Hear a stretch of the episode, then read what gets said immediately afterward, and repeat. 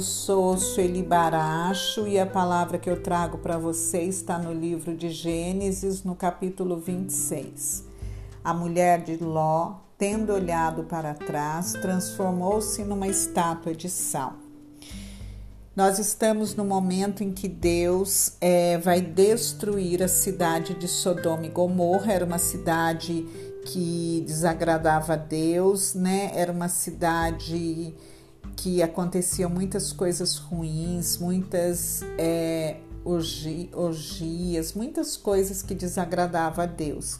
E Deus manda lá seus anjos, e seus anjos é, são acolhidos por Ló. Ló era um homem bom e temente a Deus. Então, é, Deus acaba poupando a vida de Ló, e o anjo diz a ele que saia da cidade com, com a sua família que não olhe para trás, né? Ele não é para olhar para trás porque a cidade vai ser destruída, mas a mulher de Ló acaba olhando para trás e quando ela olha, ela se transforma numa estátua de sal.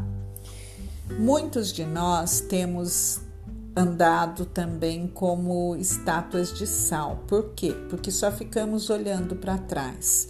Nós não conseguimos olhar para o novo, nos abrir para o novo de Deus, olhar para frente, sempre lamentando, sempre dizendo que, ai, antigamente que eu era feliz, lá atrás que era bom, as coisas boas eram antigamente, eu fui muito feliz, agora não, não é um tempo difícil, antigamente que era bom, e fica aquela lamúria, né? Reclamando, reclamando, sempre olhando para trás e deixando as coisas de Deus se perder, deixando as graças de Deus passar isso é muito triste, né? Quando nós ficamos presos no passado, naquilo que já foi, que nós não podemos mudar, nós não podemos alterar.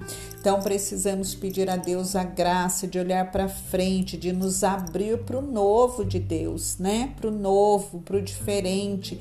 Precisamos ter um coração disponível, aberto para as coisas novas.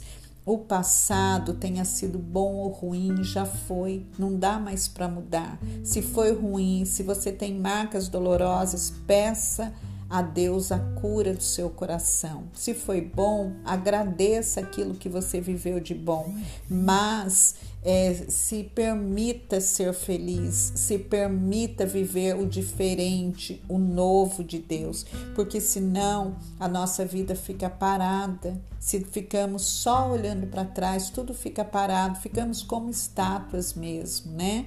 É, sem, sem vida, sem alegria, só lamentando, olhando para trás. Então, peça a Deus a graça de olhar para frente e de caminhar que o Senhor abençoe a sua vida, fique com Ele.